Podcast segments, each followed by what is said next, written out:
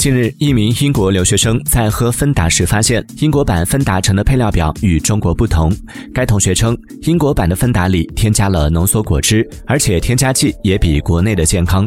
他认为可口可乐公司有双标嫌疑。对此，陕西中粮可口可乐工作人员回应称，芬达橙内添加的成分都是符合国家标准的，不存在歧视某些区域。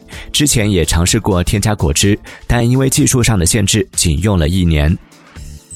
Thank you.